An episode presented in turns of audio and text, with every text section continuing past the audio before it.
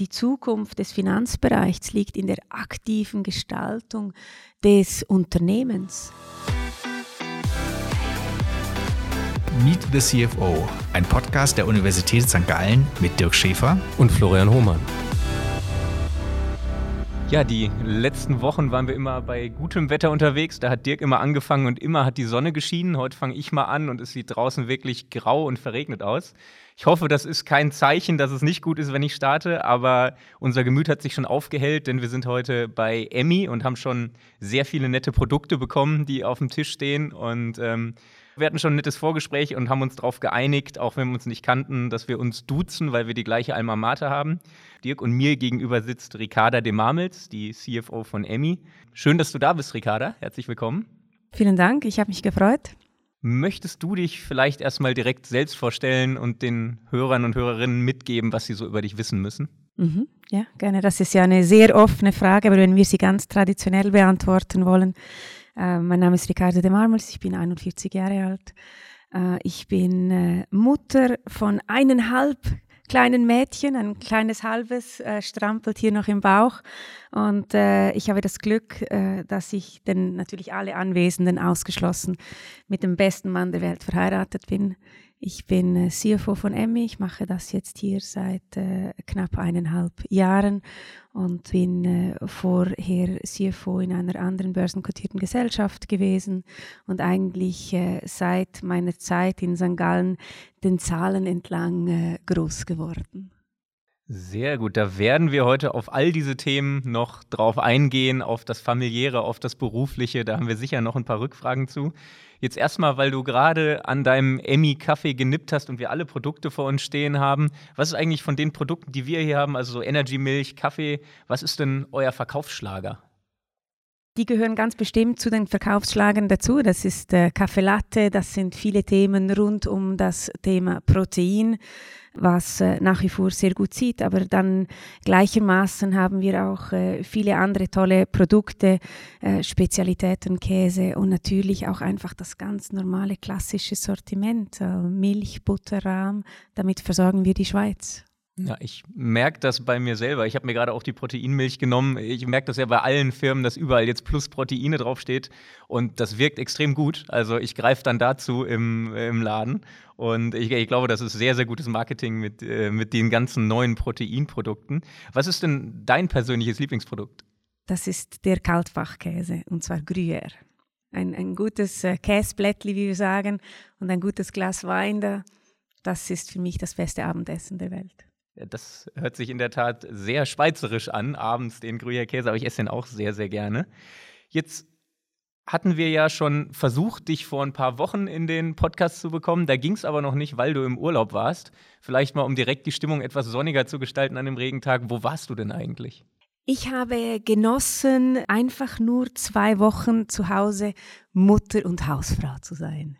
Oh, und wie war die Erfahrung? Das war eine schöne Zeit. Ich glaube, ich, ich bin unglaublich dankbar. Ich habe das Gefühl, das Leben ist ja am Ende des Tages ein, ein, ein Klavier.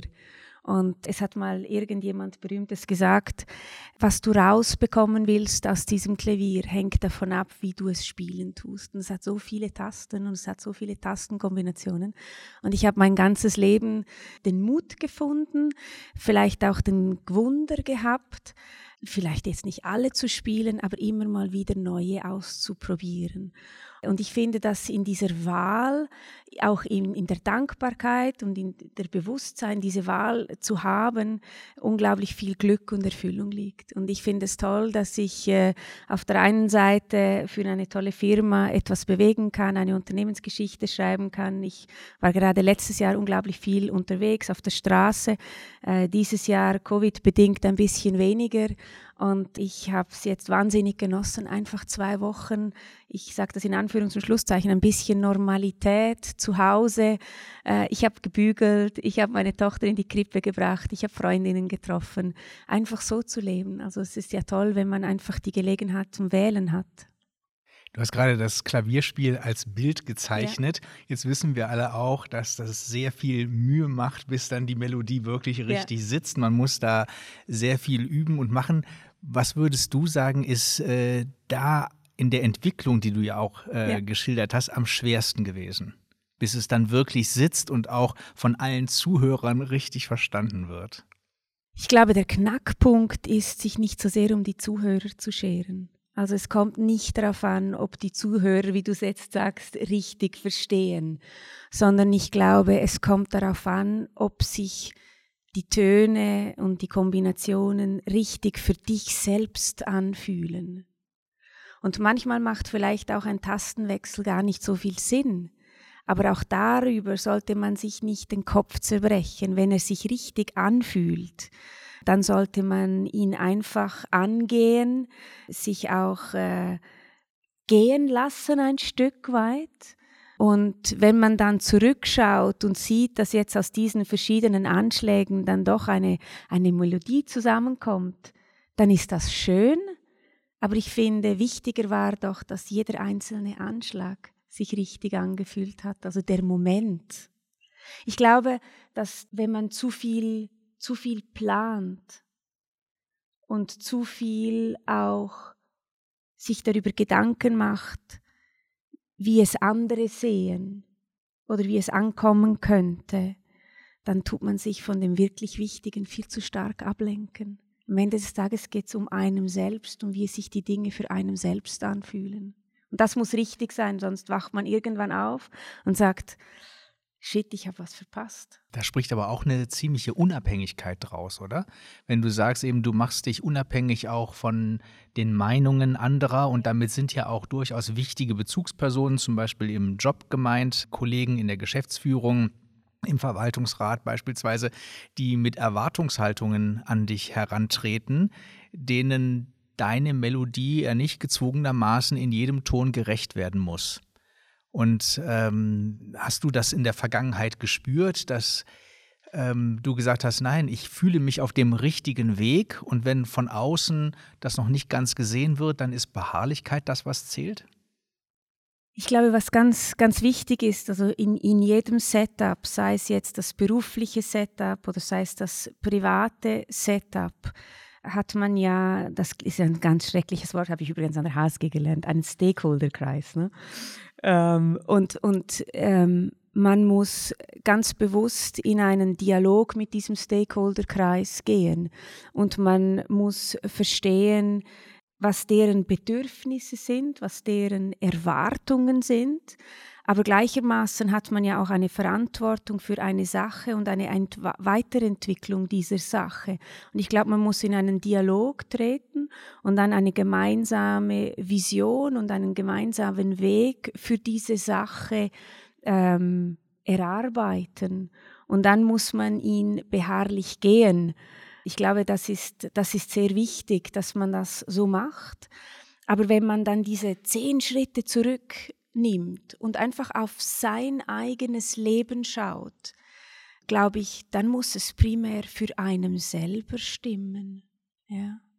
Und ich glaube, ich, ich habe irgendwo durch auch in meinem Leben schon zu oft Gespräche geführt mit, mit Leuten oder Le Leute beobachtet, Lebensgeschichten gesehen, wo man einfach zu viel verschoben hat und vielleicht auch zu spät realisiert hat, dass man gar nicht das eigene Leben gelebt hat, sondern das Leben der anderen gelebt hat. Und ich glaube, es ist wichtig, man kann nicht, das hat Steve Jobs mal gesagt, man kann nicht jeden Tag in den Spiegel schauen und es fühlt sich immer toll an. Ja? Man hat mal einfache Tage und, und weniger einfache Tage. Aber man muss für sich einen, einen Rhythmus finden, wo man regelmäßig auf sein Leben schaut und sich die Frage stellt, lebe ich mein Leben und lebe ich es richtig, weil ich habe nur eines. Und äh, wenn es dann nicht so ist, dann muss man auch den Mut haben, Wechsel vorzunehmen. Und das Gleiche ist ja auch, wenn man ein Unternehmen führt. Man muss ja regelmäßig auf diese Unternehmensgeschichte schauen. Das heißt, höre ich auch ein bisschen raus, du hast ein bisschen die Fähigkeit, auch gut selbst reflektieren zu können, weil man ist ja auch manchmal in so einem Rhythmus, mit dem man mit muss, drin. Und da fällt ja auch gar nicht auf in jedem Moment, dass man so leicht von seinem eigenen Weg äh, gerade abkommt. Dafür muss man ja eher den Schritt zurücktreten, drauf gucken, reflektieren und dann eben merken, bin ich jetzt noch da, wo ich sein will oder bin ich inzwischen an einer anderen Ecke gelandet? Also schaffst du das, dir diese Zeit zu nehmen, äh, dich selber zu hinterfragen? Ich habe es gelernt, mir die Zeit zu nehmen und zu hinterfragen, ja. Ja. Ein, ein Schlüsselmoment auf diesem Weg war ein Gespräch. Da war ich noch, ich weiß nicht, irgendwas, das war zwischen so in den ersten Berufsjahren, zwischen 25 und 30, hatte ich ein Gespräch mit einem Headhunter. Und dann hat der Headhunter mir gesagt, er sehe sehr viele unglückliche Menschen, die sind Anfang 40. Und dann habe ich so sofort schnell reagiert und bin reingesprungen und habe gesagt, ja klar, die vergleichen sich wahrscheinlich. Ne? Der Nachbar hat den besseren Job, das tollere Auto, die schönere Frau, die intelligenteren Kinder. Dann hat er gesagt, nein, die vergleichen sich nicht, die machen einen Abgleich. Und sie haben sich mal vorgestellt, als sie eben so zwischen 25 und 30 waren, dass sie jetzt diesen Lebens- und Karriereweg einschlagen wollen und dass die, dass die den dann messen werden in so zehn Jahren. Jetzt bin ich in dieser Position, dann habe ich dieses Haus, ich habe diese familiäre Situation. Jetzt nach diesen zehn Jahren sind sie in dieser Position. Sie haben das Haus, das Auto, die Frau, die Kinder und es fühlt sich eigentlich nicht gut an. Sie sind trotzdem nicht erfüllt, trotzdem nicht glücklich. Und ich habe mir geschworen, dass mir das nicht passiert, dass ich Anfang 40 hier sitzen werde und sagen werde, ich bin glücklich und zufrieden und dankbar mit meinem Leben. Sonst habe ich irgendwann vorneweg mal falsche Entscheide getroffen. Aber was genau hast du jetzt anders gemacht als die Unglücklichen? Ich glaube, das ist eine ganz schwierige Frage. Das kann ich nicht beantworten, weil das würde ja auch eine Antwort für die anderen implizieren. Aber ich glaube, was ich regelmäßig gemacht habe, ist mir die Frage zu stellen, bin ich erfüllt? Ich habe mir auch regelmäßig die Frage gestellt, was mache ich wirklich gerne? Ich habe das wirklich in, in so HSG-Manier anfänglich an, aufgeschrieben. Da, da, haben wir ja, ich, ich kann mich erinnern, erstes Semester hatten wir irgendeine so Vorlesung, wo wir gelernt haben, systematisch strukturiert Entscheide zu fällen. Ja? Und dann hat man so diesen Intangibles Gewichtungen gegeben. Und, und ich habe mich gefragt, was macht mir wirklich Freude? Und ich habe mir gefragt, wo investiere ich wirklich Zeit? Und dann gab es halt äh, zwischendurch mal Gespräche mit mir selber, wo ich realisiert habe, das, was mir wirklich Freude macht, ist nicht wirklich da, wo ich den großen Teil meiner, meines Tages oder meiner Woche rein investiere. Und ich glaube, dann habe ich auch den Mut gehabt, äh, Wechsel vorzunehmen. Und ich glaube, ich habe mich glücklicherweise, das verdanke ich meinen Eltern, nie wahnsinnig finanziell blenden lassen. Ich habe mich auch nie in, in, in, in, in ich sage jetzt, finanzielle Verpflichtungen reingeworfen mit großen Hypotheken, die mir dann auch gewisse Handlungsspielräume nehmen, sondern ich habe immer versucht, ein Leben zu leben, das mir dann eben auch ermöglicht, wenn es nicht mehr passen sollte, die Bahn zu wechseln. Das heißt, aktuell der Beruf, den du hast, als CFO ist ja etwas logischerweise, was dich zeitlich sehr in Anspruch nimmt. Das heißt, es ist aber auch was, wo du wirklich x Prozent deines Lebens aktuell investieren möchtest, weil es dich sehr erfüllt. Ja, ich bin, ich, das, für mich ist das ein Traumjob. Ich mache das wahnsinnig gerne. Hattest du denn dann früher schon, weil du hast ja gerade angesprochen, wenn man Anfang 40 ist und sich mit 25 Ziele gesetzt hat, ich will mal da und dahin und man erreicht sie nicht, dass man dann in dem Abgleich unglücklich wird. Hast du das dann damals gar nicht gemacht oder hattest du irgendwie mal im Hinterkopf, ich möchte mal so hoch hinaus, wie es geht, Partner bei einer Wirtschaftsprüfung, CFO bei einem Unternehmen in die Richtung? Hattest du das im Hinterkopf oder was? Hast du dich wirklich einfach treiben lassen und mal geschaut, was passiert? Auch eine schwierige Frage. Ich glaube, wenn ich so ein bisschen zurückschaue, wenn ich jetzt sagen würde, ich habe mich treiben lassen, dann würde wahrscheinlich jeder, der mich kennt, sagen, die lässt dich nicht treiben, ja. Aber ich habe zwischendurch diese, diese, diese Standortbestimmung gemacht. Ich habe angefangen ähm, in der Forschung und ich war sehr glücklich damit. Mir hat das äh, wahnsinnig viel Freude gemacht, ähm, Dingen auf, äh, auf den Punkt zu gehen, sie besser zu verstehen, auch, auch insbesondere Unbekanntes zu erschließen. Ja. Und, und irgendwann hatte ich das Gefühl, aber wahrscheinlich gibt es noch mehr. Und dann bin ich entlang der Zahlen, wo ich mich immer komfortabel gefühlt habe, habe ich zu einer Beratungsfirma gewechselt und war mit Leib und Seele Beraterin. Und habe das äh, wahnsinnig gerne gemacht. Und äh, nach einer gewissen Zeit, da saß ich einfach auch viel mehr im Flieger und lag im Hotelbett als ich es anderswo war, habe ich gedacht, will ich das wirklich jetzt die nächsten zehn Jahre so machen? wenn ich mir die Kollegen anschaue, die jetzt hier 40 sind, sehe ich mich auch mal mit 40. So habe ich gesagt, nein. Und dann habe ich gewechselt und ich habe zu einem Private Equity Unternehmen gewechselt. Und ich war mit Leib und Seele Investorin. Und das hat mich erfüllt und es hat mich glücklich gemacht. Und nach einer gewissen Zeit habe ich mir die Frage gestellt, war es das jetzt? Mache ich das jetzt bis 60? Und insbesondere wenn ich Anfang 40 bin, ist das der Lifestyle vielleicht auch, den ich möchte. Und ich habe gesagt, nein. Und ich habe in die Operative gewechselt. Äh, das habe ich nach einem Sabbatical gemacht.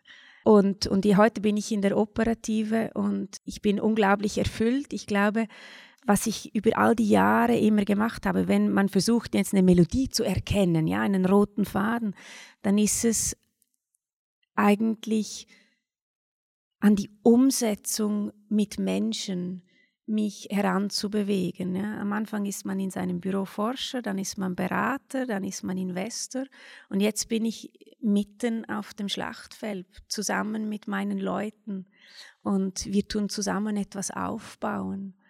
Ähm, und ich bin vielleicht näher an das Unternehmertum gekommen, an das Machen gekommen, an das Umsetzen gekommen. Und das erfüllt mich sehr. Aber ich habe auf diesem Weg auch gelernt, nicht 100 Prozent meiner Zeit nur in, in, in die berufliche Erfüllung ähm, zu investieren. Ich gehe heute jeden Abend um sechs hier raus, damit ich äh, Zeit mit meiner Familie, mit meiner kleinen Tochter habe. Die gleiche Zeit ist morgens früh zwischen äh, sieben und acht. Also ich habe ganz bewusst meine Zeitfenster. Ich würde noch so gerne weiter an den Themen hier arbeiten, sind alle spannend. Aber ich glaube, da braucht es auch ein bisschen die Selbstdisziplin, dass man sicherstellt, dass man eine Balance hält und dass man eben auch anderen Themen, die genauso erfüllend sind und vielleicht noch erfüllender sind, die Zeit und die Chance dafür gibt. Und ich versuche das über eine, eine sehr disziplinierte Struktur sicherzustellen. Und du kannst unproblematisch sagen, und das, wahrscheinlich hast du das dann schon relativ schnell klargestellt, als du die Rolle übernommen hast, dass du da deine Prinzipien hast und abends um 6 Uhr nach Hause möchtest und zur Familie möchtest. Das ist kein Problem in deiner Rolle? Es geht nicht jeden Tag auf. Gestern hatten wir Business Reviews, diese Woche haben wir Business Review mit Kalifornien. Die Calls finden natürlich nach 6 Uhr statt, ja. Aber ich glaube, es, es muss einfach in, in der Mehrzahl der Fälle aufgehen, ja. Und ich glaube auch, ähm, das ist das Tolle an Emmy. Also Emmy stellt Menschen ein und stellt nicht CFOs ein oder Marketeers ein, sondern sie stellt Menschen ein. Und ähm, Goethe hat, glaube ich, mal gesagt, äh, hier bin ich Mensch, hier kann ich sein. Und äh, nur wenn man Mensch sein kann, ähm, kann man auch, glaube ich, das Maximum aus sich selbst herausholen, die ganze Kreativität ausschöpfen, die ganze, das Leistungspotenzial abrufen. Und Emmy lebt das sehr, sehr stark und äh, versucht auch nicht Karrieren zu fördern, sondern Lebenswege zu ermöglichen. Und, äh, und ich, ich glaube, ich habe einfach auch ein großes Glück mit meinem Arbeitgeber, einen Platz gefunden zu haben, wo es um den Menschen geht und dann wird auch respektiert, wenn es halt Zeitfenster gibt, die wichtig sind für die Familie. Also war das, wenn ich das so raushöre, mit der Hauptgrund, warum du die Rolle dann angenommen hast? Weil es war ja jetzt dein letzter Karriereschritt und wenn du jetzt so reflektiert unterwegs bist, ähm, dann wirst du ja auch abgewogen haben, ist die Rolle was für mich oder nicht? War das der springende Punkt, dann zu sagen, ja, das mache ich? Ich glaube auf der einen Seite, äh, wie viele Schweizer, wir sind Emmy-Fans. Emmy ist ein, ein Stück Kultur. Ne? Da, mit Emmy sind wir groß geworden. Das heißt, die Comella im, im Kindergarten oder in der Schule oder, oder das Joghurt, das Toni-Joghurt im Glas, das wir alle dann im, im, im zurückgebracht haben in den Volk zum, zum Rezyklieren. Emmy ist, ist, Teil der Schweiz und ich glaube, wir alle sind sehr stolz, äh, für Emmy zu arbeiten. Ich war immer ein großer Emmy-Fan und habe immer so ein bisschen geschaut, was macht denn die Emmy, um, um auch für in meiner alten oder vorhergehenden Rolle zu lernen. Und als, als ich diese diese Möglichkeit auftat. Auf der einen Seite war ich dieser Emmy-Fan, aber auf der anderen Seite waren das sehr viele Gespräche mit dem Top-Management, insbesondere mit, dem, mit äh, Urs Riedener, dem CEO, meinem Chef wo man sich kennengelernt hat. Und äh, diese, diese Gespräche haben mir ein, ein extrem gutes Gefühl gegeben und die Gewissheit, dass das der richtige Platz für mich ist. Also am Ende des Tages ist es dann ein, ein Bauchentscheid, den man fällt. Ja. Und man entscheidet sich, glaube ich, nicht für eine Firma. Das ist die falsche Erwartung. Man entscheidet sich für eine Kultur. Und hier habe ich mich einfach sofort wohlgefühlt. Was würdest du sagen, weil du bist ja jetzt zu einem Unternehmen gewechselt, dem es gut geht, dem es vor deiner Zeit auch gut ging. Was hast du von dir selbst, was hast du Neues eingebracht in einem Unternehmen, wo man ja nicht viel umstrukturieren und verändern muss? Also das ist, äh, ich hatte das große Glück, auch einen sehr guten Vorgänger zu haben. Der hat eine, eine, eine sehr starke Finanzorganisation hinterlassen. Und ich glaube, für uns äh, dieser nächste gemeinsame Schritt, den wir jetzt hier in, in meiner Funktion nehmen, ist noch stärker die Ausrichtung zu einem Businesspartner. Wir nennen das die Transformation von einer Finanzfunktion, die traditionell eher stark Reporting ausgerichtet ist, zu einem aktiven, das Geschäft gestaltenden, wir nennen es Co-Piloten. Und das ist die Reise, auf welche ich die Organisation mitnehme, die wir jetzt in diesen letzten knapp eineinhalb Jahre gegangen sind und äh, wo, äh, glaube ich, auch äh, äh, der, der, richtige Schritt jetzt für die Emmy und die, die Menschen äh, der Emmy ist. Ja. Ich habe hab mich natürlich auch ein bisschen auf das Gespräch hier heute vorbereitet und habe dann direkt, als ich dich gegoogelt habe, ein Zitat in einem NZZ-Interview von dir gefunden, wo du gesagt hast, wo du auch noch recht neu in der Rolle warst und wo du dann gesagt hast über deinen Führungsstil, dass wenn man den Mitarbeitenden genau vorgibt, was sie tun sollen, dass man dann Kreativität erstickt. Das war direkt auch die große Überschrift dann in dem Interview. Äh, wie würdest du denn konkret deinen Führungsstil beschreiben? Also wie stellst du sicher, dass deine Mitarbeiter genügend Freiraum haben und Kreativität, aber gleichzeitig sich ja auch in gewissen Grenzen bewegen müssen oder sollen? Ja, ich gehe davon aus, dass meine Mitarbeiter ähnlich geführt werden wollen, wie ich das selbst auch, auch möchte, damit ich auch wirklich das ganze Leistungspotenzial abrufen kann. Und ich glaube, es ist extrem wichtig, dass man eine gemeinsame Vision entwickelt. Die gibt man auch nicht vor, sondern die entwickelt man miteinander. Es ist äh, sehr wichtig, dass man gemeinsam einen, einen Weg absteckt. Aber wie der Weg dann genau aussieht, das soll wiederum jeder für sich selber entscheiden. Und hier ist es, glaube ich, ganz wichtig, dass man sicherstellt, dass die Leute richtig oder gleich denken und dann ihnen ganz viel Vertrauen schenkt, dass sie die Details schon richtig angehen. Und so funktioniert auch das Hirn, das wissen wir. Also wir wissen, das Hirn kann dann Höchstleistung erbringen, wenn es sich sicher fühlt in einer positiven Umgebung, in der ein Mensch ermutigt wird, dann kann ein Mensch Höchstleistung erbringen, weil der Chemikalienmix in, in, in Hirn und Körper ist dann perfekt. Und ich glaube, ich versuche ganz fest damit zu arbeiten, dass ich Leuten nur die Umgebung vorgehe. Ich weiß, wir haben gemeinsam die Richtung abgesteckt, aber dann vertraue ich meinen Leuten, dass sie den besten Weg finden und in der Regel machen sie das auch. Das heißt, sehr output-orientiert, wann, wo und wie gearbeitet wird. Natürlich gibt es fixe Termine, aber ansonsten ist dir der Weg fast egal, wenn das Ergebnis stimmt? Ja, ich glaube, es gibt gewisse Leitplanken, innerhalb welcher man sich bewegen muss. Aber ja, am Ende des Tages entscheidet, was man erreicht. Ja. Und du sagst, das machst du alles, weil die Mitarbeiter dann kreativer werden. Da werden sich vielleicht jetzt auch viele fragen, wie kreativ muss man im Finanzbereich überhaupt sein, weil man Kommunikationsabteilung, Marketingabteilung bringt man sehr stark mit Kreativität in Verbindung im Finanzbereich. Vielleicht, wenn man das Wort kreative Buchhaltung hört, dann vielleicht noch, aber ansonsten ähm, meint man eigentlich eher, dass die Number Cruncher im Finanzbereich sitzen, die sehr seriös sind, aber die wenig kreativ sein müssen. Ei, das ist aber eine ganz überholte Sicht der Finanzen. Ja? Das, da geht es wieder darum, dass man nicht den Anspruch hat, wirklich nur den Buchhalter zu haben, der da die Zahlen zusammenzählt. Und ich glaube, das können heute Systeme besser und die Technologie besser als, als jeder von uns. Die Zukunft des Finanzbereichs liegt in der aktiven Gestaltung des Unternehmens. Und als Finanzen hat man zusätzlich eine extrem wichtige Rolle, weil man sitzt an allen Tischen. Man ist bei allen Entscheiden dabei. Und das heißt, man hat unglaublich viele Touchpoints mit einer Organisation. Und es ist unglaublich wichtig, dass man in all diese Touchpoints dann eben auch immer die gleichen Messages des Unternehmens bringt. Also Leadership ist, ist ein ganz, ganz wesentlicher Teil unserer Arbeit, weil wir eben gerade so exponiert sind, weil wir gerade eben an, an so vielen Tischen sitzen. Ich habe es ja auch extra etwas provokativ gefragt, äh, weil es mir auch am Herzen liegt, äh, dass, dass diese Message mal rausgeht. Gut, gut, sonst hätte ich dich gleich mal da behalten. Dann hätten wir dir da ein, ein paar Tage Insights in, into Finance, Organization and Transformation gemacht. Ja, und da seid ihr ja auch gerade dran. Du hast ja auch schon davon gesprochen, ihr wollt zum Co-Piloten ja. werden, war das äh, Wort.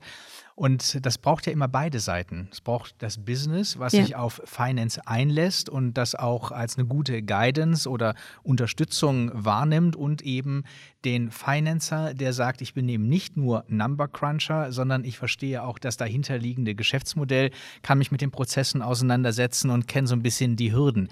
Wie kriegt man das hin, wenn man sagt, du bist CFO, das heißt, du hast sozusagen die Finanzseite im Griff, auch bei der Transformation?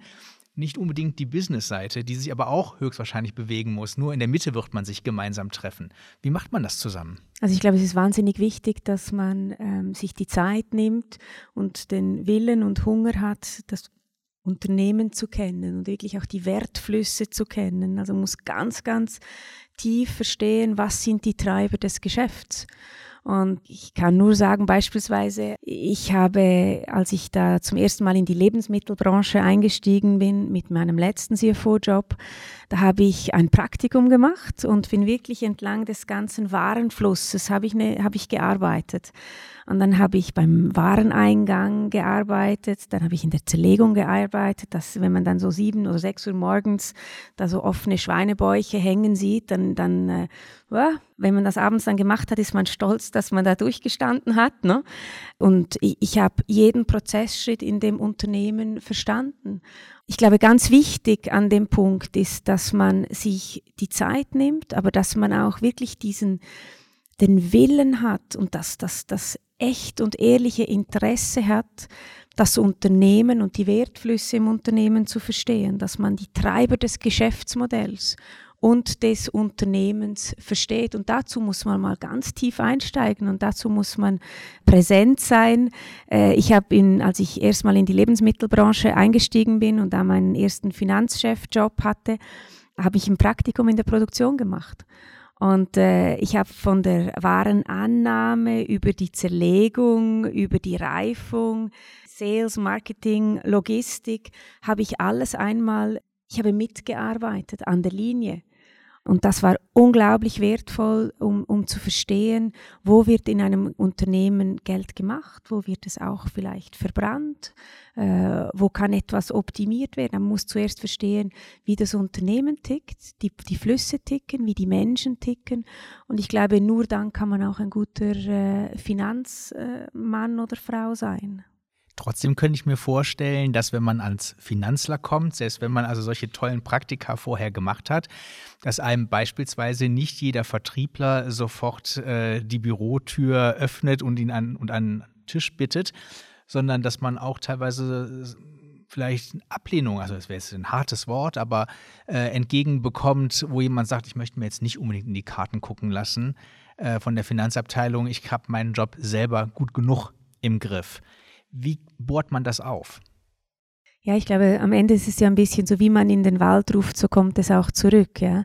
Ich gehe ja nicht hin und sage dem Vertriebler, wie er seinen Job besser machen kann, sondern ich gehe ja hin und sage, kannst du mir mal erklären, was du machst? Darf ich verstehen, was du machst? Und, und ich erzähle dir nachher auch gerne, was ich mache. Und äh, vielleicht haben wir auch einen gemeinsamen Nenner und können uns gemeinsam noch besser entwickeln. Ich glaube, es kommt ja ein bisschen darauf an, wie man, wie man diese Gespräche geführt. Ich habe nie geschlossene Türen oder Reservationen vorgefunden. Das heißt, dann ist ja auch bei deiner Mannschaft äh, im Finanzbereich wichtig, dass hohe Kommunikationsskills ja. bestehen. Und das würde dann sozusagen auch trainiert werden, wenn man eben sagt, da sind wir noch nicht ganz, wo wir sein wollen. Da müssen wir noch ein bisschen äh, nachlegen, damit wir überhaupt als Co-Pilot positiv, konstruktiv ja. wahrgenommen werden. Jetzt so ein sag ich mal, klassischer Finanzler mit entsprechender Ausbildung und auch schon vielen Jahren äh, in der im Fachbereich auf dem Buckel. Ähm, sagt er dann, juhu, endlich mal jemand, der meine Kommunikationsfähigkeiten fördern möchte oder äh, kriegst du da auch teilweise zu hören, Humbug? Ich kann mir vorstellen, als ich angefangen habe, über den Code-Piloten zu sprechen, dass da durchaus äh, der eine oder andere die Augenbraue hochgezogen hatte ja, und vielleicht in, in einer Wartestellung noch war. Ich glaube aber auch eben die Art und Weise, wie wir den Co-Piloten dann angegangen haben. Es ist immer wahnsinnig wichtig, dass man den Leuten das Why erklärt. Ja? Und äh, das Why ist wirklich am Ende des Tages geht es ja nicht um einen, den Selbstzweck einer Funktion, sondern es geht ja um den Beitrag einer Funktion für eine erfolgreiche Entwicklung des Unternehmens. Ja? Und äh, wenn, wenn man das einmal verinnerlicht hat und sich die Frage gestellt hat, was ist mein Beitrag, dass Emmy sich weiterhin erfolgreich entwickeln kann, dann kommt man sehr schnell zum Schluss, dass das Zusammenzählen von Zahlen nicht ausreicht. Und ich glaube, dass jetzt auch Covid uns nochmal zusätzlichen Schub gegeben hat als wir damals Anfang März da in, in, in, diese, in diese sehr, sehr schwierige und sehr volatile Zeit reingegangen sind, haben wir aus einer Finanzperspektive sofort die Prioritäten definiert. Was machen wir zur Protection of the Balance Sheet und unser PNL und auch unserer Leute? Und ähm, wir haben klare Prioritäten definiert. Und ich glaube, äh, ich nicht glaube, ich, ich, ich die Funktion hat es extrem gut gemacht. Ja. Und ich habe dann mit, den, mit der Funktion äh, jetzt hier im Sommer mal äh, ein Debriefing gemacht und habe die Frage gestellt, ich finde, ihr wart großartig, ähm, ihr seid richtig in Hochform aufgelaufen. Warum war das denn jetzt so? Und was können wir für die Zukunft in einem neuen Normal irgendwie weiterziehen, damit wir weiterhin auf dieser Leistungskurve sind? Und äh, ein Thema war Prioritäten setzen. Und das zweite Thema war, ich wurde gebraucht.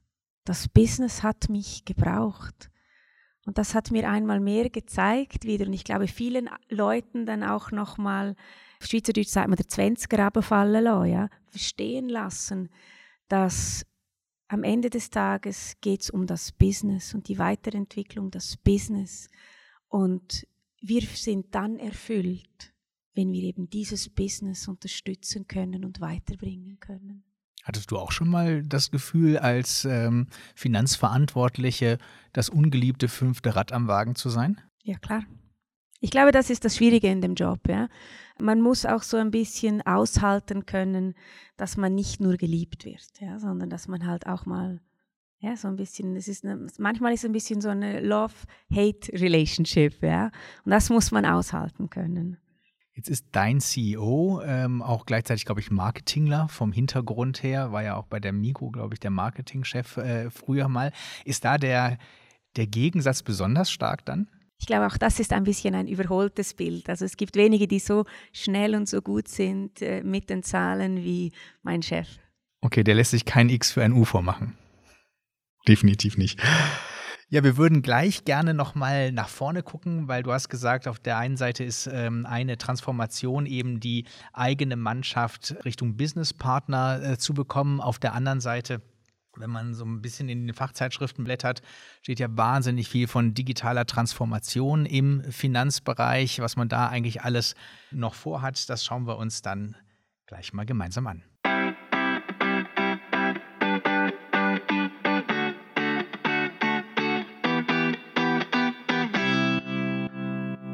Ja, bevor wir den Zukunftsblick wagen im Bereich der finanziellen Führung, würde mich natürlich mal interessieren, wie eigentlich dein Alltag, gut, jetzt ist er vielleicht ein bisschen verändert durch Corona, aber so prinzipiell, seitdem du bei Emmy bist, was ist so dein typischer Alltag? Mit welchen Aufgaben beschäftigst du dich am meisten, wenn man das überhaupt sagen kann?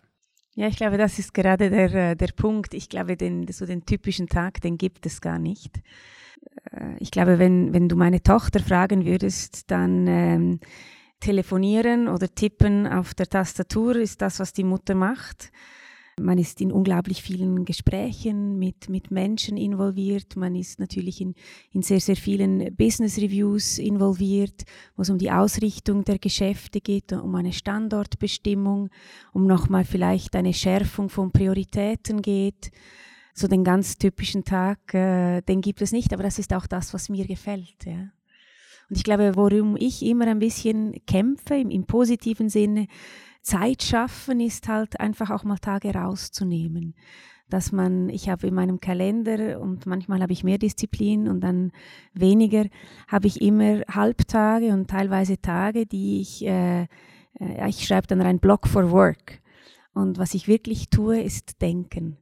Und das sind wahrscheinlich mitunter die wertvollsten Tage, die mich und meine Funktion am weitesten bringen. Und ich hoffe letztlich das Unternehmen weil man dann wirklich diese, diese Reflexion macht, was braucht es, was braucht es auch kurzfristig und wie gleisen wir das auf. Und das würde mich jetzt mal ganz konkret interessieren, wie das aussieht. Sitzt du da in einem Schaukelstuhl mit Blick ins Weite oder bist du eingemummelt auf dem Sofa in eine Decke und hast einen heißen Tee oder Kaffee in der Hand? Ähm, oder bist du in einem ganz kargen Ambiente, in ein, vor einem weißen Schreibtisch, ein weißes Blatt Papier und du fängst an, Dinge zu skizzieren? Wie muss man sich das vorstellen? Ja, da muss ich jetzt mal schnell reflektieren, wo ich da in der Regel sitze. Also ich habe, in der Regel mache ich das an meinem Homeoffice Day. Ich habe einen Homeoffice Day und da, da sitze ich also am Tisch und, und meistens mit einem Blog. Normalerweise bin ich ganz stark, alles ist im OneNote, mein, mein, mein alles ist im OneNote. Und da schreibe ich mit einem Füller auf meinem Blog und skizziere und denke. Und dann wissen deine Mitarbeiter schon, oh Gott, abends kommt sie wieder mit irgendwelchen abstrusen Gedanken und am nächsten Tag kriegen wir die auf die Agenda gesetzt? Oder wie wird das dann ins Unternehmen reingetragen? Das ist eine, das ist ein, eine gute Frage.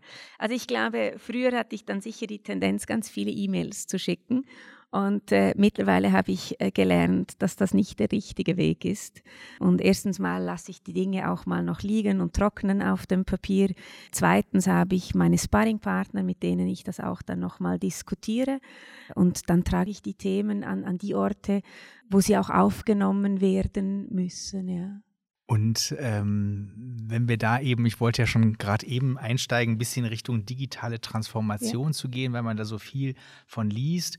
Und ähm, viele Unternehmen eben auch sagen, wir müssen daran einmal, um zum Beispiel Kosten senken zu können, indem wir Robotics einsetzen ja. oder Automatisierung äh, vorantreiben und den Finanzbereich darauf konzentrieren, wo die Wertschöpfung am größten ist. Und das wäre ja zum Beispiel beim Business Partnering, was du schon erwähnt hast.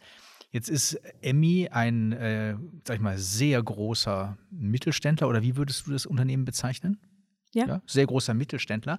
Wenn man also diese Unternehmensgröße vor Augen hat, siehst du auch die Einsparungsdinge äh, bei so etwas im Vordergrund oder sagst du, nee, also mir geht es vor allen Dingen um Qualitätssteigerungen, die ich mir erhoffen würde von digitaler Transformation? Ja, ich glaube, was ich mir von digitaler Transformation erwarte oder erhoffe, ist insbesondere das Freischlagen von Zeit, dass man ein noch besserer Businesspartner sein kann. Ja, wir haben den Co-Piloten, von dem wir vorher gesprochen haben. Die Vision ist, das Geschäft aktiv zu gestalten. Shape the business from good to great. Das ist unser Leitsatz. Und der hat drei strategische Eckpfeiler. Der erste Eckpfeiler ist Controls. Da geht es darum, dass man dem Unternehmen in einer extrem effizienten Art und Weise die richtigen Informationen, nicht Daten, Informationen zur Verfügung stellt. Es geht um dieses Grundverständnis, dass man mit auf Basis von Zahlen die besseren Entscheide trifft. Ja. Der zweite Eckpfeiler ist Value Creation. Da geht es wirklich darum, dass man die Treiber des Geschäfts versteht und dass man den Wert des Geschäfts erhöhen tut. Und der dritte Eckpfeiler ist das Thema Leadership. Hier geht es darum, dass man auch wirklich Impact hat. Ja, und diesen Impact hat man auf das Unternehmen, den hat man auf die Kollegen, aber den hat man auch auf das eigene Team. Also geht es auch ganz viel um, um Führung und um Nachfolgelösungen. Und damit wir diesen Co-Pilot nach Hause bringen können, zum Fliegen bringen können, haben wir eine weitere Initiative, die heißt Funding the Journey. Da geht es wirklich darum, dass wir eben jetzt Zeit freischlagen, damit wir uns um diese drei Eckpfeiler Controls, Value Creation und Leadership kümmern können. Und für mich geht es zu diesem Zeitpunkt äh, beim Thema Digitalisierung insbesondere eben um, ich sage jetzt, äh, erstmal durchdenken, welche Prozesse haben wir, dann welche brauchen wir wirklich, welche lassen wir weg, dann von denen, die wir haben und brauchen, wie kann man sie weiter simplifizieren. Und der dritte Punkt ist dann eben dieses Digitalisieren. Ja. Aber jetzt habe ich auch schon mal gelernt, dass auch ein Unternehmen äh, wie die Emmy, die die Schweizer Traditionen hochhält, das Englisch da schon äh, weit vorne ist, wenn ihr da eure drei Säulen definiert. Alle kommen Englisch daher. Ja, das, äh, die Community ist natürlich international. Wir haben 8000 Leute. Die Hälfte unserer 4 Milliarden Umsatz ist im Ausland. Und ich habe knapp 25 Finanzchefs. Einer davon ist in der Schweiz. Und äh, deshalb unsere gemeinsame Sprache ist, ist natürlich die englische Sprache. Wenn wir jetzt nochmal auf diese Säulen zurückkommen, die erste war Controls, ja. ähm, wo es um Reporting oder Informationen äh, geht. Ähm, ist es bei euch auch so, dass der Wunsch der Führungskräfte flexibler versorgt zu werden äh, mit Zahlen oder mit Informationen, sagen wir auch lieber, wie du es ja auch gesagt hast, ähm, dass also diese Standard-Reports äh, zu einem bestimmten Tag in einer bestimmten Form, dass das so ein bisschen zumindest im Wunsch der Führungskräfte der Vergangenheit angehört? Ich glaube, ja. Wobei ich auch nach wie vor daran arbeite. Ich glaube, es gibt, äh, wir haben Führungskräfte, die haben heute schon die Vision, ihr Handy nehmen zu können, da die wichtigsten KPIs äh, zu sehen. Und zwar nicht nur backward-looking, auch insbesondere gerade forward-looking und natürlich auch nicht nur unternehmensfokussiert, sondern letztlich zählt auch das Umfeld, in dem man sich bewegt. Aber ich glaube, wir haben, ich habe sicherlich auch noch Führungskräfte, die ganz stark auch Entscheide aus dem Bauch fällen. Und da geht es zuerst nochmal um den Schritt und das gemeinsame Verständnis, dass die besten Entscheide Entscheide sind, die man auf Basis von Zahlen fällen tut. Ja. Also es ist ein, ein sehr großes Spektrum, das sich auftut und ich glaube auch, ganz fest daran, man muss immer einen Schritt nach dem anderen tun. Also bevor wir nicht alle dieses gleiche Verständnis haben, dann nützt es auch nicht, eine Super-App zu haben, die äh, alle Zahlen, die man sich wünschen kann, rausspucken tut. Ja? Man muss ja auch lernen, eben mit diesen Zahlen zu arbeiten, sonst bringen sie gar nichts. Aber auch der Bauchentscheider, der wird ja dann die Akzeptanz bringen, wenn er sieht, äh, die Zahlen, die oder die Informationen, die ich zur Verfügung gestellt bekomme, sind rechtzeitig in der notwendigen Qualität und auch in der Aufbereitung, die entscheidungsorientiert für mich ähm, erfolgt, vorhanden. Da sind wir ja auch immer ganz schnell bei der IT, die ja letztendlich das verarbeitet und dann irgendwie ausspuckt. Ähm, ist der IT-Chef äh, einer deiner besten Freunde oder Feinde? Nein, nein. Also ich glaube, grundsätzlich sind alles meine Freunde, weil nur gemeinsam bringen wir das Unternehmen wirklich weiter. Und ich glaube, alle Funktionen tun sich sehr gut daran, wenn, wenn sie schauen, dass IT ganz nahe bei ihnen sitzt. Ja. Also diese Zusammenarbeit, die siehst du jetzt auch gerade in dem Bereich, wird man nur gemeinsam weiterkommen, indem man die Systeme gemeinsam entwickelt, die Datenlakes, die, die Grundlagen, aus denen man dann auch die Informationen herausfischt, ja. äh, gemeinsam definiert, damit es dann hinterher auch passt. Ja, also absolut, ja. Aber auch absolut, das ist nicht nur isoliert auf Digitalisierung so. Das ist ja bei allem, was wir tun so. Ein Unternehmen entwickelt erst dann seine Schlagkraft, wenn es wie ein Orchester zusammen aufspielt. Ja kostet ja auch Geld. Genau wie Marketing Geld kostet und Geld können wir nur einmal ausgeben. Ist das dann auch wieder so ein Wettstreit? Möchte man eher investieren im Marktauftritt, in der Information an den Konsumenten? Ähm, und wie ist das dann im Wettstreit mit den Mitteln, die man benötigt, um auch, sag ich mal, seine Hausaufgaben überhaupt zu machen, die aber nach außen gar nicht sichtbar sind? Ja, ich glaube, das ist selbstverständlich muss man immer gut abwägen und, und balancieren und, und selbstverständlich auch durchrechnen, ja. Aber ähm, ich glaube, die knappeste Ressource ist in vielen Unternehmen, ja, also äh, nicht zwingenderweise das Geld, sondern es sind die Menschen und es ist deren Kapazität, Projekte zu führen und umzusetzen. Also ich glaube, es ist äh, eine, eine sehr große Frage letztlich immer, welche Prioritäten setzen wir und wo allozieren wir unsere Ressourcen. Geld ist eine davon, aber die absolut kostbarste sind unsere Menschen. Weil am Ende nützt es nichts, die besten Systeme zu haben, die besten BI-Lösungen zu haben, die alles rausspucken äh, und simulieren können, was sich möglicherweise wünscht. Am Ende des Tages muss ja mit den Informationen gearbeitet werden.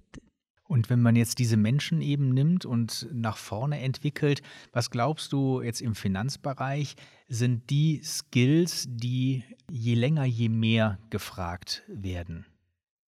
Ganz klar ein sehr gutes Geschäftsverständnis und die Fähigkeit, Leute zu bewegen, abzuholen, gemeinsame Wege zu gehen, und damit letztlich das Unternehmen nach vorne zu bringen. Jetzt höre ich gar nicht von dir, aber ich hätte gerne mal so einen Data Scientist, der mir die Modelle baut, um ähm, neue Dinge mir zu erschließen, sondern du sagst, ähm, es sind vor allen Dingen, nehme ich meine Mitarbeiter mit auf eine Reise und die müssen die Fähigkeit haben, diese Reise mit mir gemeinsam zu gehen. Ja, aber es geht eigentlich nicht um die Finanzfunktion, sondern es geht eigentlich, dass die Finanzfunktion die Fähigkeit hat, das Gesamtunternehmen, also die anderen Funktionen in ihrem Sparring Partnership auf diese Reise zu nehmen. Und wenn da andere dazukommen, eben sagen wir mal so ein Data Scientist, mhm. mit dem du Analytics machen ja. möchtest, um vielleicht noch schneller auch am Puls des Konsumenten zu sein, wenn sich seine Gewohnheiten äh, oder Trends ändern. Sagst du, das wird eine Herausforderung werden, diesen neuen Typus Mitarbeiter dann zu integrieren in deine Mannschaft? Oder sagst du, nee, das ist einfach nur der unterschiedliche fachliche Background, das hat mit der Persönlichkeit nichts zu tun? Ja, ich tendiere auf das Zweite. Ja. Das ist, ich glaube, das ist ja auch Teil des Recruitings ist sicherzustellen, dass man äh, Leute einstellt, die den gleichen Cultural Fit haben. Und äh, alle haben wir unterschiedliche Kompetenzen und selbstverständlich ist niemand von uns geschliffen, sondern alle haben wir Ecken und Kanten. Und ich glaube, es ist ganz wichtig, dass man eine Kultur hat, in der man gut mit Ecken und Kanten umgehen kann und dann halt eben auch mal ein, ein, ein wenn man sich dann eben reibt, dass man dann wieder irgendwie das aussprechen kann und, und dann zurück auf den gemeinsamen Weg und die Vision begibt, das Unternehmen nach vorne zu bringen. Am Ende geht es darum, dass man das Unternehmen und seine Menschen und die, der, das unmittelbare Umfeld des Unternehmens weiterbringt. Und jetzt nochmal ganz konkret äh, gefragt, eben so Dinge, wo du Erleichterungen dir versprechen würdest, durch Automatisierung ja. beispielsweise. Sind das Dinge, wenn sie greifbar sind, dann würdest du sie auch gerne mit in deine Prioritätenliste einbringen oder hat das ganze Thema für dich momentan noch keine Relevanz? Nein, nein, absolut ha hat Relevanz. Äh, ich, habe es vorher kurz gesagt, über dieses Funding the Journey ist das natürlich ein, ein ganz wichtiger Enabler. Und äh, ich glaube aber auch, es ist ein, ein, ein Umfeld, das sich nach wie vor sehr stark entwickelt. Ich glaube, an einigen Orten sind wir noch bei, bei, der, bei den Buzzwords und, und arbeiten noch dran, wie man dieses Buzzword jetzt ganz konkret auch in einen Wertschöpfungstreiber übersetzt, der dann relevant für das Unternehmen ist. Ich könnte mir vorstellen, dass also so künstliche Intelligenz auch jetzt an der anderen Seite der Wertschöpfungskette bei den Kühen vielleicht sogar dazu führt, dass man noch spezifischer weiß, wann der richtige Moment zum Melken beispielsweise ist und damit die Leistung steigern kann. Also das gibt es sehr, sehr stark, ja. Also die, die heutigen äh, Melkmaschinen, die haben Sensoren und äh, die verstehen sehr gut auch, jetzt äh, bin ich da ein bisschen überfordert mit den richtigen Terms, gerade auch noch auf Hochdeutsch, aber wieso halt dann die Brust oder das Euter, in welcher gesundheitlichen Verfassung das ist, ob das vielleicht äh, zu viel Druck hat, ob das zu wenig Druck hat, wann die nächste, wenn das, wann das nächste Mal gemolken werden muss? Oder auch eben wie es um die Gesundheit steht, ob man da vielleicht frühzeitig so ein bisschen wie proaktiver Unterhalt oder vorausschauender Unterhalt, ob halt mal der Tierarzt vorbeischauen soll, bevor es zu einer Entzündung kommt. Also ich hatte gerade kürzlich ein Gespräch mit einem unserer Landwirte, der hat mir erzählt, was die heutigen Melkmaschinen können. Und jetzt konnte ich das heute nicht bestmöglich wahrscheinlich wiedergeben, aber es ist eindrücklich, mit wie viel Digitalisierung bereits auf unseren Bauernhöfen gearbeitet wird. Also das ist Realität, das ist nicht mehr Zukunft. Dann muss also der Finanzbereich eher nachziehen. ja, wahrscheinlich.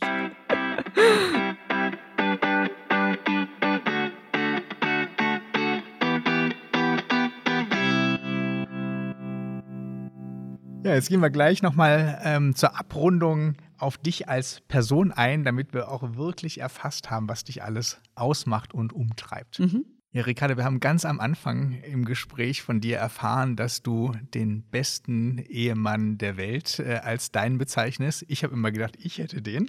Aber ähm, was zeichnet den aus? Das ist eine schwierige Frage. Ich glaube, er hilft mir sehr stark, my best self zu sein. Und äh, er bringt mich zum Lachen, er macht mich glücklich, er gibt mir ein gutes Gefühl. Und ich bin unglaublich dankbar dafür, dass er mich auch äh, sehr stark unterstützt. Also ich sage immer, wenn man Positionen wie auch die meine hat, dann macht man das ja nicht alleine. Ja? Da hat man äh, ein ganzes Umfeld, das einem dabei unterstützt und einem das ermöglicht.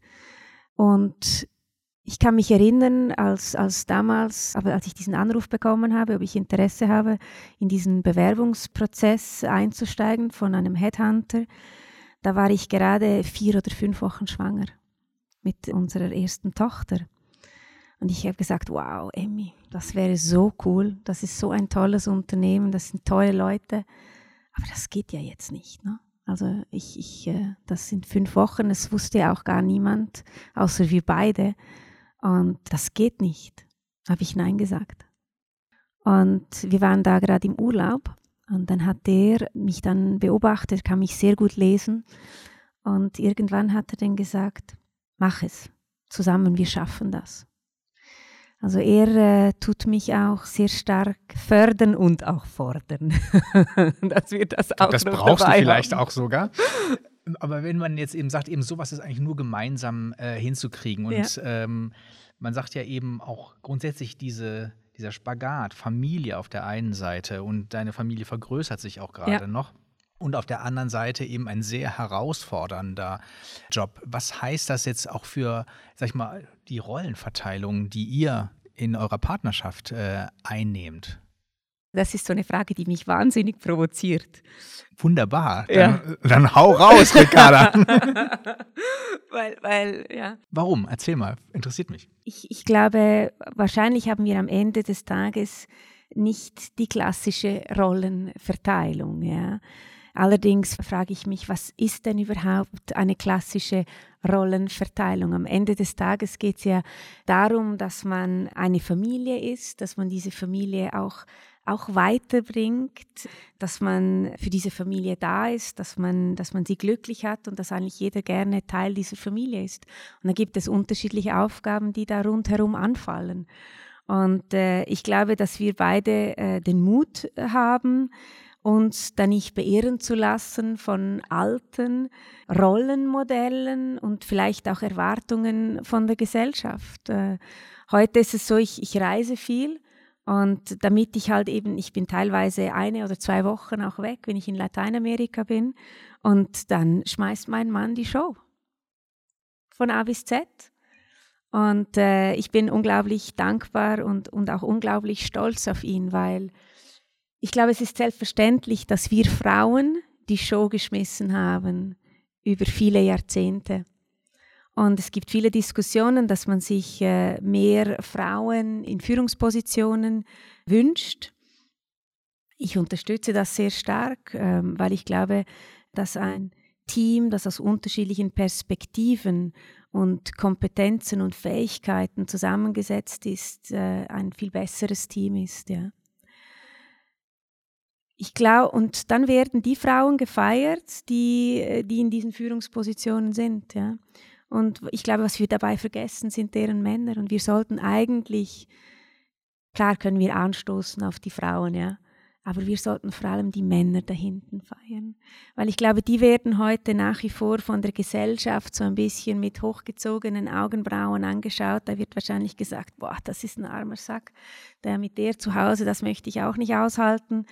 Und äh, dabei sind es genau die Männer, die es uns Frauen eben ermöglichen, auch solche Jobs wahrzunehmen. Und die müssen wir feiern. Hm. Braucht es dafür einen Italiener? Das Vorteil davon ist, dass man immer äh, viel lacht, guten Wein trinkt und äh, gut essen tut. Also die Genussseite, die äh, wird ausgelebt, äh, ja. mit anderen Worten. Du hast dich ja selber beschrieben als eine Persönlichkeit, die äh, sich auf der einen Seite hinterfragt, aber auf der anderen Seite durchaus plant. Ja. ja.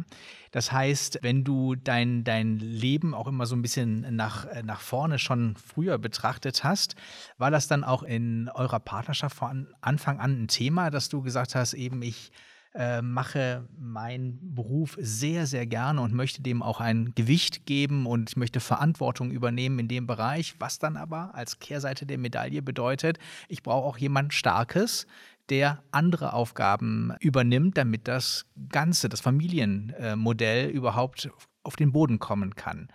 Das heißt, äh, dein äh, jetziger Mann früh gewusst, worauf er sich einlässt? Ich glaube, in einer Partnerschaft weiß man ja nie so richtig, auf was man sich einlässt. Ja? Und ähm, ich glaube, es braucht den Willen, dass man es gemeinsam schon irgendwie hinbiegt. Ja, und ich glaube, es braucht dann den, auch das Commitment von beiden Seiten, dass man ein gutes Gleichgewicht sicherstellen tut. Und wenn mein Mann mich braucht und er seine Zeit braucht für seine Themen und seine äh, Prioritäten, dann bin auch ich für ihn da. Dann äh, sage auch ich hier heute um 16.40 Uhr, äh, muss ich gehen.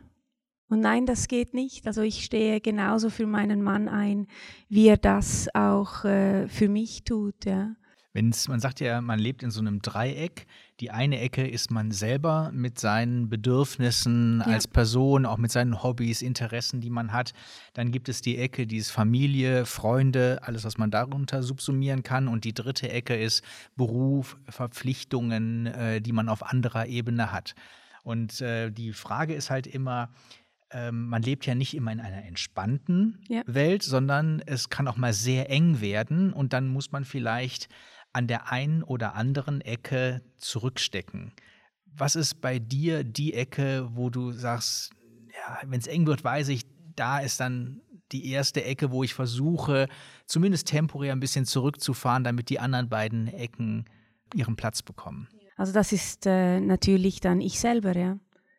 Wie stellst du sicher, dass du nicht auf der Strecke bleibst? Weil das ist ja auch so eine Quelle von Midlife Crisis, dass man irgendwann mal sagt, Mensch, ich wollte immer eine Top-Tennisspielerin werden und äh, eigentlich hatte ich es auch super drauf und ich bin nie zum Training gegangen, äh, weil alle anderen was von mir gewollt haben. Wie stellst du sicher, dass du nicht da irgendwann mal frustriert bist und denkst, Mist, ich habe mich selber aufgegeben. Allen anderen bin ich gerecht geworden. Also ich glaube, das ist ja dann ein, ein, äh, ein Gleichgewicht, das man immer wieder mal herstellen muss. Das hatten wir anfangs kurz besprochen. Es kann nicht jeden Tag aufgehen. Aber es muss an mehr Tagen aufgehen, als es nicht tut. Und man muss regelmäßig mal so zwei, drei Schritte zurück machen und, und reflektieren. Und ich glaube, das muss man für sich als Mensch tun. Aber es ist auch ganz wichtig, dass man das eben mit seinem Partner tut und dass man dann gemeinsam wieder sicherstellt, dass man in ein, ein gutes Gleichgewicht kommen tut. Ja. Hast du da eigentlich noch einen Tipp? Also ich meine, das äh, ist ja wirklich toll, wie ihr das hinkriegt. Ähm, ein Tipp, wo du sagst, so eine Spielregel haben wir mal eingeführt, die hat uns äh, weitergebracht. Und vielleicht hilft die mir auch. ein Tipp, das ist äh, schwierig. Ich glaube, ähm, das, was wir gut machen, ist sicherstellen, dass wir genug lachen. Wir lachen viel zu Hause und das nimmt äh, Spannung raus, das bringt Freude rein. Und wenn, wenn wir das Gefühl haben, dass wir jetzt vielleicht ein bisschen zu wenig gelacht haben, dann versuchen wir wieder so ein bisschen mehr über, über Struktur halt auch Platz für dieses Lachen zu schaffen. Dann machen wir ähm, Dates miteinander und äh, büchsen halt mal aus. Dann kommen äh, die Eltern oder Schwiegereltern und äh, wir äh, ähm, machen eine Date Night. Und dann gehen wir in die Stadt, wir nehmen uns ein Hotelzimmer, wir äh, essen miteinander zu Abend, wir gehen durch die Bars und am Morgen kommen wir wieder nach Hause. Und so weit, so gut. Ja, das klingt gut. Definitiv. Um das Gespräch abzurunden, vielleicht noch eine Phase, über die wir jetzt noch gar nicht gesprochen haben. Das ist deine Zeit an der HSG, weil wir alle gemeinsam haben, Dirk und ich arbeiten jetzt noch an der HSG, ist unser Arbeitgeber. Wir haben aber auch alle studiert an der Uni zu drei unterschiedlichen Zeiten. Also ich habe gesehen, du warst bis 2005 da, ich bin 2008 hingekommen, da haben wir uns ein paar Jahre verpasst. Dirk ist ewig her, dass er mal da war. Ähm, da würde mich natürlich interessieren, wie war deine Studienzeit, was hat dich da geprägt an der Universität? Ich glaube, das, was mich geprägt hat, äh, sind die Menschen, die ich da kennengelernt habe, sind heute nach wie vor meine besten Freunde und äh, wichtigsten äh, Personen, mit denen ich mich austausche. Dann habe ich noch gesehen, das ist was, was mich persönlich interessiert, dass du auch im Austausch warst, während mhm. du an der HSG warst, und zwar an der Queen's University in Kanada. Und da war ich auch, nämlich. Ah, wow, ja. ja. Da war ich 2010 ja. äh, im Austausch. Wie war denn da die Zeit? Ja, das war, das war großartig. Ähm, ich, hatte, ich hatte tolle Kurse und mein Lieblingskurs äh, war äh, Leadership. Und den Kurs hatten wir beim Motivationstrainer der Ottawa Senators, ein äh, NHL-Club. Und äh, das war ein, ein richtig lustiger Typ, der konnte gar nicht normal mit dir sprechen. Der hat nur gesch äh, geschrien, ja. Also das war Good morning, guys, hi guys. Also so hat er mit uns äh, geredet. Dann hat er uns mal zu einem Spiel mitgenommen und das war ganz sicher ein, äh, ein Highlight. Das Lowlight war, dass ich mich da während dem ganzen Austausch von Ben Jerry's ernährt habe. Und ich kann mich nur an die Gesichter erinnern, als ich dann da in Zürich wieder durch die Schranke rausgerollt bin nach diesem Austausch. oh, das, das, ging mir aber ähnlich. Hast du am Campus gewohnt ja. oder ja, in einer von den Dorms? Ja. Ja, ich nämlich auch und hatte da auch so einen Mealplan und da gab es einfach mittags und abends immer Pizza, Burger. Äh, es gab auch Salate, aber die habe ich natürlich nicht gegessen, weil ich ja umsonst Pizza und Burger essen konnte. Ja. Ja, eine sehr schöne Zeit. Und war damals auch schon das Bar- und Partyleben da genauso gut wie zu meiner Zeit? Das, das war, es war auch aktiv, ja. Ich erinnere mich aber mehr an, wir hatten, glaube ich, fast ein oder zweimal die Woche einen äh, Feueralarm. Und äh, bei minus 25 Grad da im Winter dann in der Nacht rauszuspringen, das war, das war richtig anstrengend. Also ich erinnere mich eher an die Nächte als, als an die anderen. Und, und irgendwann haben wir dann alle realisiert, dass das, äh, weil einmal jemand da gehustet hat in irgendeinem äh, Zimmer, dass dann der Feueralarm äh, jeweils losgeht. und da sind wir dann, als die Temperaturen da wirklich winterlich tief waren, gar nicht mehr rausgegangen. Ja, ja an die Temperaturen erinnere ich mich auch gut. Gut, dann machen wir zum Abschluss immer der Runde kurze Entweder-Oder-Fragen. Ja. Also wirklich ganz kurz, Dirk und ich haben jeweils fünf. Genau. Und deswegen brauchen wir auch mal von dir Bauchentscheidungen jetzt. Ja, genau. gut, okay. Wolltest du starten direkt? Yoga oder Joggen? Joggen. Rucksack oder Koffer? Rucksack. Vierwaldstätter See oder Lago Maggiore? La Vierwaldstätter See. Traditionelles Schweizer Joghurt oder neumoderner Skier? Natürlich ein traditionelles Schweizer Joghurt von Ebi. Netzwerken bei Frauen im Management oder bei CFOs of Switzerland? Bei Frauen im Management. Sommer oder Winter? Sommer. Online-Shopping oder Supermarkt? Online. Pizza oder Rösti? Pizza. Träumerin oder Realistin? Ein bisschen von beides geht nicht. Doch, geht auch. Und das ist auch ein schöner Abschluss. Ganz herzlichen Dank, war super kurzweilig, super schnell. Wenn ich auf die Zeit schaue, dann ist unser Zeitfenster genau jetzt auch am Ablaufen. Vielen Dank, dass du dir die Zeit genommen hast äh, für diesen Podcast. Ich hoffe, du hörst ihn selber dann hinterher auch mal gerne und weiterhin äh, die gleiche zupackende äh, Gestaltungskraft, die du hier an den Tag gelegt hast. Vielen Dank, hat Spaß gemacht. Dankeschön. Dankeschön. Meet the CFO, ein Podcast der Universität St. Gallen mit Dirk Schäfer und Florian Hohmann.